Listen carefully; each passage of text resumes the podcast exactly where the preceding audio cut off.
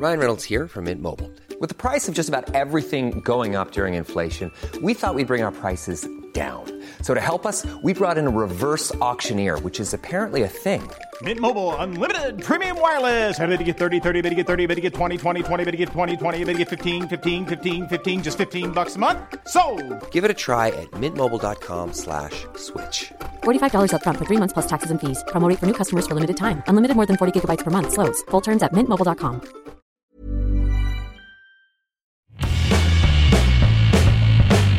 Hola a todos, esto es Sin Comentarios, el programa con los temas y noticias que a todo el mundo interesa y las opiniones que nadie pidió.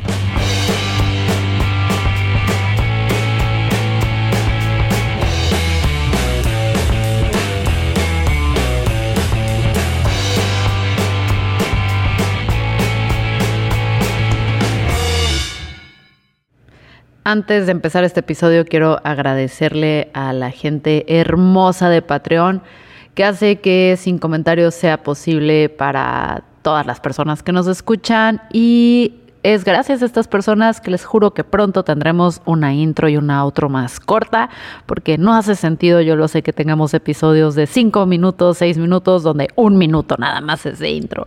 Entonces, gracias a los patreones, porque es por ellos que próximamente cambiaremos y mejoraremos.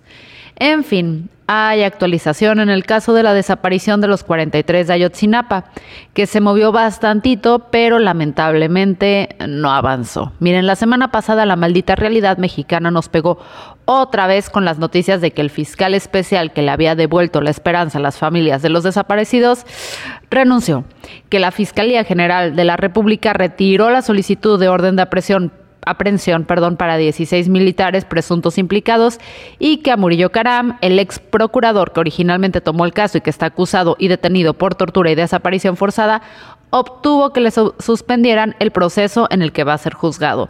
Y como ya es costumbre en este espacio, ahí les va rapidito cómo fue que llegamos a esto. Miren, el 26 de septiembre del 2014, varios estudiantes de la Escuela Normal de Ayotzinapa se dirigían a la Ciudad de México para participar en actividades en memoria de las víctimas de la masacre de Tlatelolco del 2 de octubre de 1968. Sin embargo, bajo acusaciones de robo y vandalismo y presuntamente por órdenes de José Luis Abarca, presidente municipal de Iguala en aquel entonces, los estudiantes fueron detenidos y 43 no fueron liberados. En tiempo récord, el ex procurador, ahora detenido Murillo Caram, dijo que habían resuelto el asunto y presentaron la infame verdad histórica, porque a estos señores no les gusta trabajar, pero sin inventarse nombrecitos dramáticos. Según la verdad histórica, los estudiantes fueron entregados por la policía municipal al crimen organizado, quienes habrían terminado con la vida de los estudiantes y luego los incineraron en un basurero. Esta versión exoneraba por completo al ejército, que, después se supo, mantenía vigilados a los estudiantes durante su viaje a la Ciudad de México. En la época, por la magnitud del incidente, el gobierno de Peña Nieto permitió que en la investigación intervinieran un grupo interdisciplinario de expertos, quienes concluyeron que en ese basurero no había señales de que hubiera existido una hoguera lo suficientemente grande ni caliente como para incinerar tantos cuerpos, lo que puso en duda la verdad histórica. Propuesta por la Procuraduría de Murillo Caram, eso provocó que el gobierno de Peña le diera las gracias al grupo y lo regresara a sus casitas donde no estuvieran incomodando funcionarios de alto nivel. Gracias.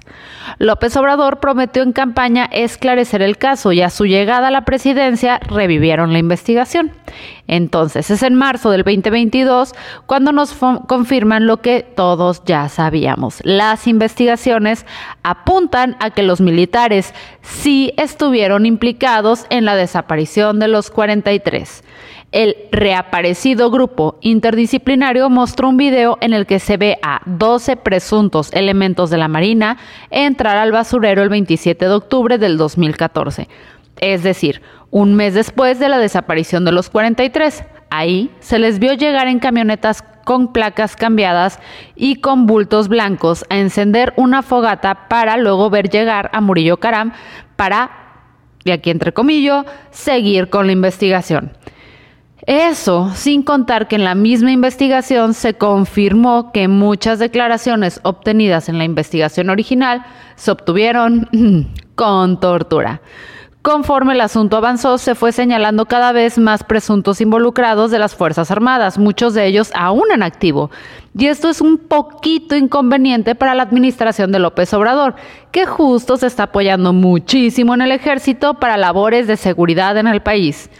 Y construcción y medicamentos, pero ya sabemos que es otro tema. En medio de este masacote, el fiscal especial para el caso de Ayotzinapa, Omar Gómez Trejo, renunció a su cargo después de más de tres años de estar encargado de la investigación y con él se fue también buena parte de su equipo. El motivo, confirmado por López Obrador, es que Gómez Trejo no estuvo de acuerdo con la manera en que se pidieron algunas órdenes de aprehensión sin su autorización. Y es que, según reportan los medios, al actual fiscal general, Gertz Manero, le urgía que el asunto avanzara y tuviera más detenidos, incluido Murillo Caram. Y cuando Gómez Trejo pidió un mes más para poder entregar estos avances, mejor sencillamente se lo brincaron y pidieron las órdenes de aprehensión directamente desde Fiscalía General. Y de pasadita aprovecharon para desistirse de 21, de las cuales la mayoría eran para mandos militares y personal de tropa de batallón de Iguala, de Iguala, perdón. Gracioso, sí, pero no gracioso jaja de risa, gracioso de raro.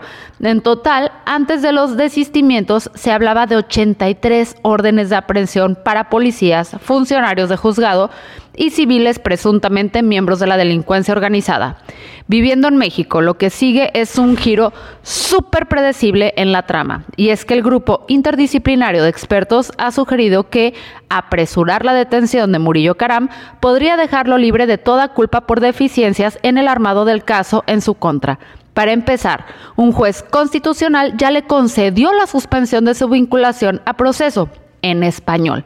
Eso significa que los abogados de Murillo lograron que un juez federal determine si fue constitucional o no la manera en que la Fiscalía logró que empezara el juicio contra Murillo y por lo tanto el juicio no podrá continuar que eso se resuelva, hasta que eso se resuelva.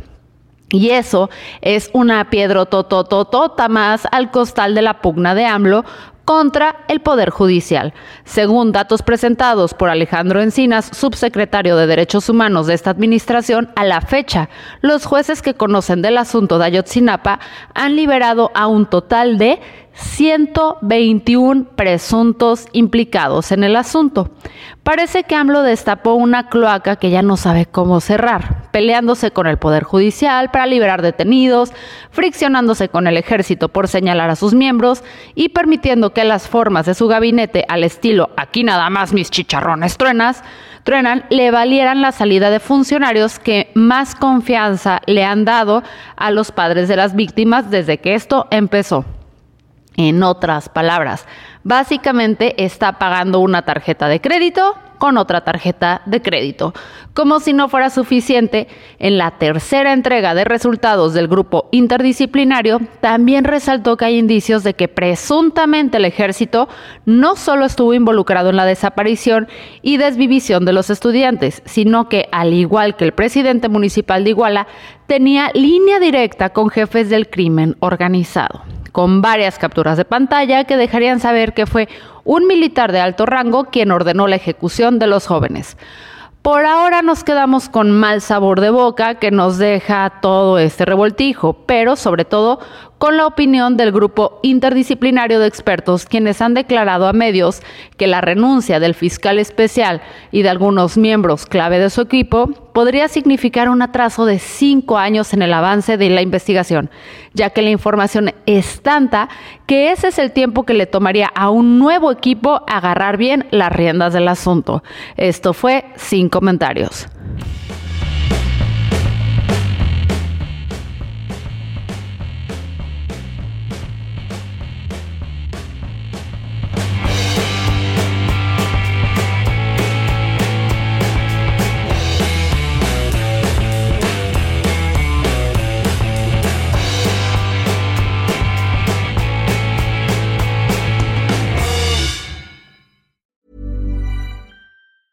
Hey, it's Danny Pellegrino from Everything Iconic. ¿Ready to upgrade your style game without blowing your budget? Check out Quince. They've got all the good stuff shirts and polos, activewear, and fine leather goods, all at 50 to 80% less than other high end brands.